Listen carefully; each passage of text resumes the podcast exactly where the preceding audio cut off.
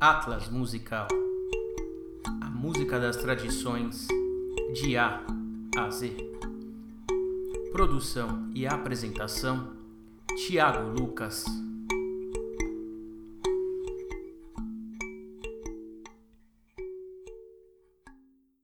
Olá, ouvintes do Atlas Musical.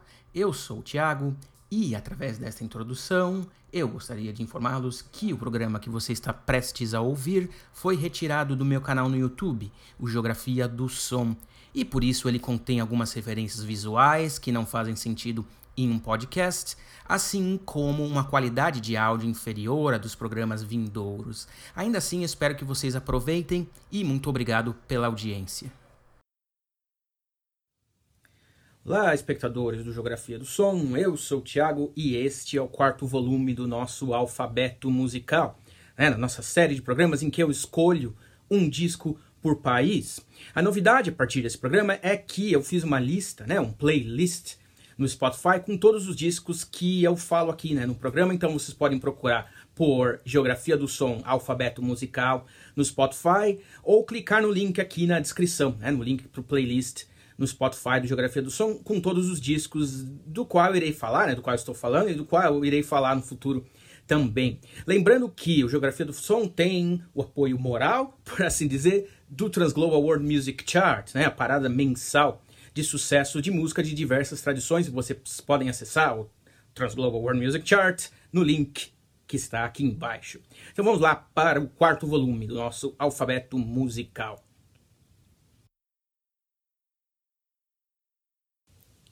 Então, o primeiro país do qual irei falar é o Belize, um país situado na América Central, ao sul do México.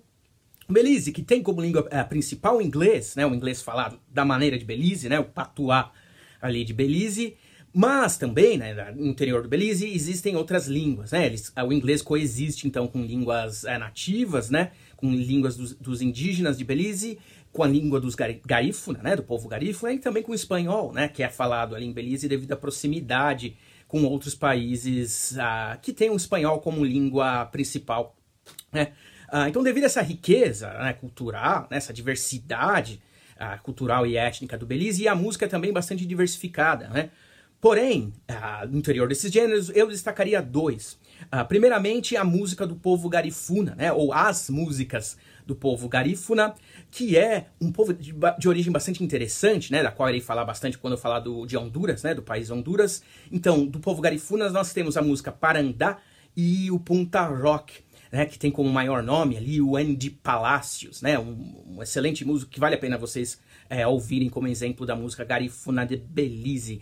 Mas há em Belize também um outro gênero bastante curioso, que é o gênero Brook Down né? Que é um gênero que reúne três características ali. Primeiramente, uma, uma, uma, veia, né? Uma, um viés ali europeu para a música do Brookdown, que é o uso do acordeão, né? Principalmente isso, o uso do acordeão diatônico, né? E é bastante curioso como o acordeão chega em regiões bastante é, curiosas, né, do mundo, o acordeão, diatônico, sobretudo pelo volume, né, porque é um, é um instrumento que tem um volume, um volume, bastante alto, então antes da amplificação era bastante útil, né, por isso, né, por uh, tocar em, em, bailes, etc, né. Então o Brookdown como né, a, a veia europeia do Brookdown, é, nós podemos ouvir através da música do acordeão diatônico. Né? Ah, então nós temos a Europa, por outro lado também a, o Brookdown é um gênero que nos remete à África, né, em relação aos ritmos sincopados, etc., né, como bastante comum ali no Caribe, e também nós podemos ouvir uma certa influência indígena, né, sobretudo no canto e nas melodias. O nome mais conhecido né, do gênero Brookdown é o Peter Wilfred, né, ou Mr. Peters, e é dele o álbum que eu escolhi para mostrar para vocês, Barry Wine Days, né, então fica aí como um exemplo da música Brookdown. Além deste disco, né, eu indicaria também um vídeo aqui no YouTube, que eu vou deixar o link aqui na, na descrição do vídeo, uh, do Mr. Peters e uh, The Boom Chimes tocando ao vivo, né? E nesse vídeo vocês poderão notar também outra, questão, outra curiosidade, né? Outro peculiaridade do Brookdown, que é o uso da mandíbula de burro, ou de uma mandíbula de burro, como instrumento de percussão, né? Então a mandíbula, os dentes né, do, do burro, na verdade, são raspados ali com um bastão, né, para produzir uma, um, né, um, som percussivo, com, é parecido com um reco-reco, né, então bastante curioso, bastante diferente de ver. Então, essa é a minha recomendação para a música de Belize, a música Broke Down, né, do Mr. Peters and the Boom Chimes. Então eu falo agora da música do Benin, né, desse país africano, né? É sempre difícil de falar ah, quando falamos da África em países, né? Porque essas linhas que delimitam os países africanos foram impostas pelos colonizadores europeus, né? Então elas separam etnias, povos da mesma etnia, da mesma cultura, assim como elas, ah, como essas fronteiras unem a culturas diversas, né? Etnias diversas. No entanto, é isso que temos, né? Hoje esses países africanos e é dele, uh, que eu, uh, dessa maneira que eu irei tratar uh, aqui. Né? E é do Benin que vem uma das maiores, uh, um dos maiores sucessos, né? uma das maiores cantoras uh, da África, que é a Angelique Kidjo, né? que ela lançou nos anos 90 diversos discos bastante bem sucedidos, né? de afropop, né? então eles misturam ali a música africana com a música ocidental, né, com a música europeia, americana, tal, né, dando um sabor diferente para essa música e ela tem uma, uma voz excelente, né, então acabou sendo um, um grande nome ali da, da, do Afropop, Angelique Kidjo. No entanto, para apresentar para vocês aqui, eu escolhi um disco de Afrobeat do Benin, né? O Afrobeat, que é o produto da mente criativa de Fela Kuti ali na Nigéria, né? Juntando, né? O jazz, o funk, a música iorubá e o produto, né? Da mente criativa e combativa uh, do Fela Kuti. Então, como exemplo do Afrobeat de Benin, né? Benin que é bastante próximo da Nigéria, né? O Benin faz fronteira com a Nigéria, né? Então, de alguma maneira, o Afrobeat cruzou essa fronteira, né? Então, eu escolhi um disco presente ali no Spotify, que é o disco da TP Orchestra Polyrhythmo, né? O The Kings of Benin Urban Groove, que é um discaço de, de, de Afrobeat, né? Um exemplo maravilhoso de Afrobeat que hoje uh, vê um revival, né? Inclusive no Brasil, né? com, grupos como Bexiga 70, por exemplo, bebem bastante né, do, do, da música do Fela Kuti e do Afrobeat. Então, como exemplo da música do Benin, fica esse descasso da TP Orchestra Polyrhythm, o The Kings of Benin Urban Groove.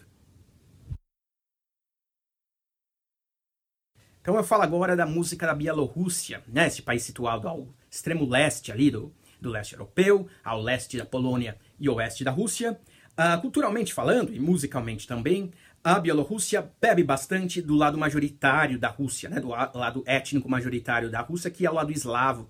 Né? 80% da população da Bielorrússia fala o russo, né? E 20% fala a, a, língua nativa, né? A língua local, o bielorrusso como língua principal. Né? Então a, a maioria da população fala russo, porém o povo da Bielorrússia é bastante orgulhoso, né? Daquilo que distingue seu país da Rússia, né? Aquilo que distingue a Bielorrússia da Rússia, né? Eles não se identificam como russos, apesar da música ser bastante uh, próxima e apesar da cultura em geral ser bastante próxima. Uh, da Bielorrússia, nós temos no Spotify um precioso disco lançado pela gravadora ARC, o Dulcimer of Belarus, né, o dulcimer ou o saltério, que é um instrumento de cordas que são percutidas por martelinhos. Né? Vou colocar uma foto aqui para vocês identificarem do que se trata.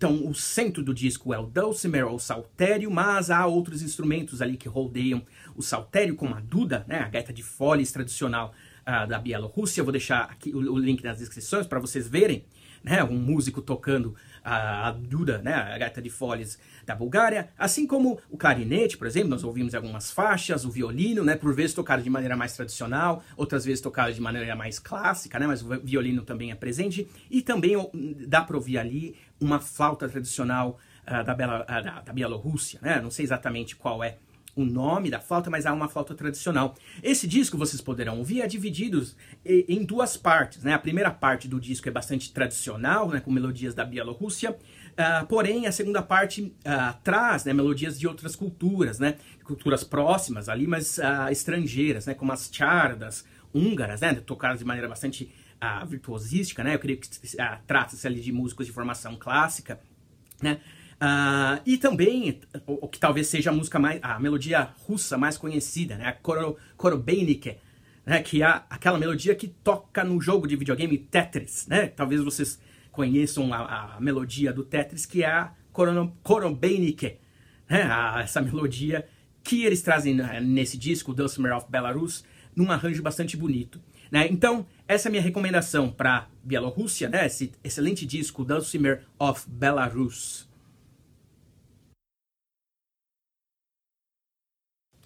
Então eu falo por último nesse programa sobre a música da Bolívia. Né? Para aqueles que ouvem, né, os artistas de rua uh, bolivianos, né, nos grandes centros urbanos, talvez não seja tão claro né, o quão importante e quão rica é a música boliviana, né, o quão diversa, na verdade, a música é boliviana, com os diversos uh, povos indígenas, né, de diversas regiões, assim como a influência dos espanhóis e também a influência dos negros, né, uh, na Bolívia, talvez não seja tão claro nessa riqueza da música boliviana. A música boliviana que é importante hoje, né, para o povo boliviano, muito devido à Revolução de 1952, né, que deu voz pela primeira vez aos povos indígenas, né, os quechuas e aimarás, assim como as classes baixas, né, da Bolívia como um todo, né, os negros e mesmo os brancos da classe média baixa uh, da Bolívia. E foi na década de 60, né, durante a ditadura militar, que a Bolívia também uh, precisou sobreviver, né, que surgiu o grupo Los Jairas, né, um grupo que deu formato uh, atual dos grupos bolivianos, né, com a percussão, com o violão, com o som do charango. Né? O charango é um instrumento de cordas de, de, de tamanho reduzido ali, que é tocado de maneira rasqueada, né? então vocês vão ouvir ah, esse lado melódico, mas também percussivo do charango em, em, todos os grupos, né? Ou na maioria dos grupos de música boliviana. E também, talvez seja esse o elemento mais reconhecível, né? Mais fácil de reconhecer a música boliviana, que é o som das flautas, né? Do quena, né? O quena é a flauta horizontal, né? Tocada na horizontal dos povos andinos, e a zamponha, né? A zamponha que é, que muitos chamam de flauta de pan, né? Traduzir, uh, trazendo, né? O, o nome da, da flauta grega, né? Que são aqueles tubos de diversos uh, tamanhos ali. Então esse formato uh, da música boliviana, assim como a, agregar música de diversos povos indígenas e também dos negros, surgem com o grupo Los Jairas. Né? além dos Los Jairas, há outros grupos bastante conhecidos né, dentro da Bolívia, como os Los Carcas e o Calamarca. Né? Eu tive a oportunidade de, em São Paulo, uh, visitar a Feira Cantuta, né? a feira dos imigrantes uh, bolivianos ali, e eu encontrei CDs né, do Los Carcas e do Calamarca, então deu para notar que eles são ainda bastante presentes né, para o povo uh, boliviano. O disco que eu escolhi aqui então é o disco chamado simplesmente Bolívia, né, do, do Los Jairas. Né, um disco que é muito bem tocado, porém não tão bem gravado, mas eu acho que vale a pena né, pela qualidade Uh, da música apresentada. Então, uh, para vocês, eu disse o Bolívia uh, do Los Jaras. Se vocês quiserem ouvir a, a, música boliviana de maneira um pouco mais tradicional, né? então sem algumas das adaptações né, que os Los Jairas fizeram aos grupos, vocês podem ouvir o grupo Aymara, né, que, vo que vocês têm também no, no YouTube, né, vocês têm como ouvir os discos do YouTube do grupo Aymara para ouvir essa versão um pouco mais enraizada na música indígena uh, da música boliviana. Então ficamos aqui neste programa e até o próximo Geografia do Som. E não se esqueçam de inscrever-se no canal e dar o joinha e apertar o sininho. Né? Então até o próximo programa. Até o próximo Geografia do Som e até o próximo Alfabeto Musical. Até mais.